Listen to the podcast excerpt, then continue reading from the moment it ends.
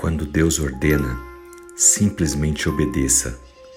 Da série Uma Vida com Propósitos, do pastor Rick Warren. A palavra de Deus nos diz no livro de Lucas, capítulo 5, versículos 4 e 5.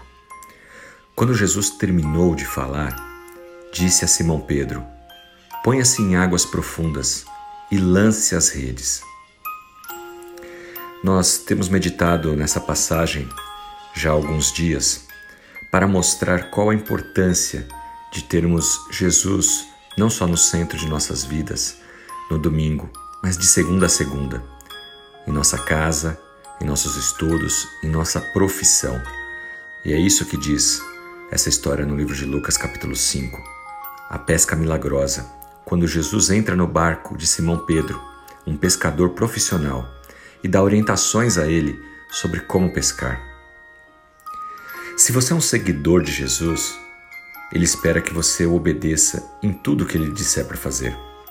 Mesmo que pareça tolice para as pessoas, mesmo que não faça sentido para você, mesmo que você não entenda ou esteja até morrendo de medo, obedeça. Foi isso que Jesus ordenou a Pedro depois de uma noite de trabalho sem ter pescado nada. Pela manhã, Jesus lhe diz: Voltemos ao mar. Vamos pescar de novo, só que agora você vai fazer do meu jeito. E o que Pedro faz em resposta ao Senhor? Senhor, nós não pegamos nada, mas porque o Senhor está ordenando, faremos isso. Jesus entrou no barco de Simão Pedro, entrou na vida dele e não parou por aí. Deu instruções a um pescador profissional sobre como pescar.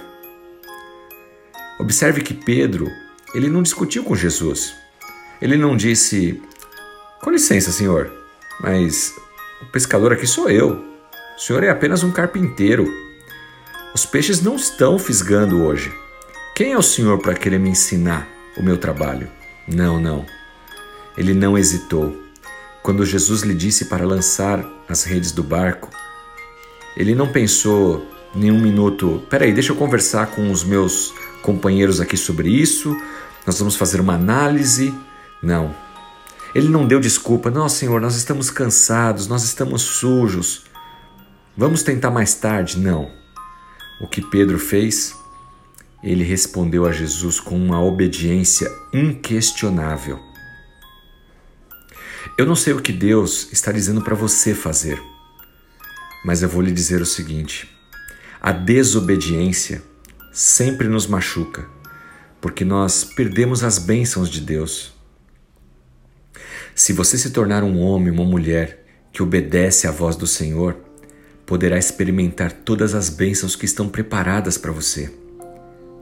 As instruções de Deus podem não fazer muito sentido para você agora, mas quando Deus diz para fazer algo, você precisa apenas confiar e obedecer. Isso se chama fé.